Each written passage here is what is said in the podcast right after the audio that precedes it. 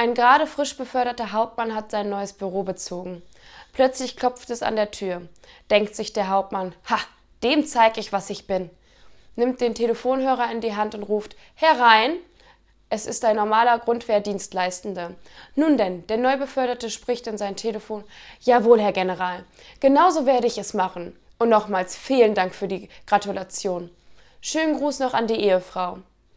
Dann legt er auf und erkundigt, erkundigt sich bei dem jungen Mann. Gefreiter Hinterhuber, was wollen Sie von mir? Ich muss noch Ihr Telefon anschließen, Herr Hauptmann.